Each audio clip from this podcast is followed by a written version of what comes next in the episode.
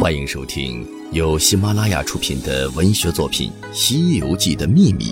作者志宁，演播东方不白，女生沧海乔木。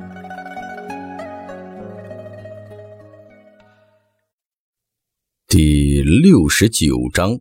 和《西游记》有关的重要记载。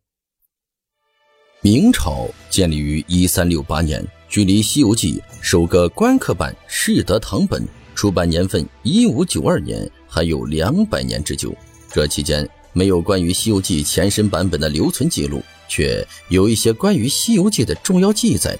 明代《永乐大典》第一万三千一百三十九卷《宋字韵》《孟子类》中也记载有一段标题“孟斩金河龙”故事。小字正文开头所标书名正是《西游记》三字，全文有一千二百多字。故事细节上已和百回本中的第九回袁守诚妙算无私曲、老龙王拙计反天条，以及第十回二将军宫门镇鬼、唐太宗地府还魂的前半部分相近似。试听结束，欢迎至官方版订阅收听。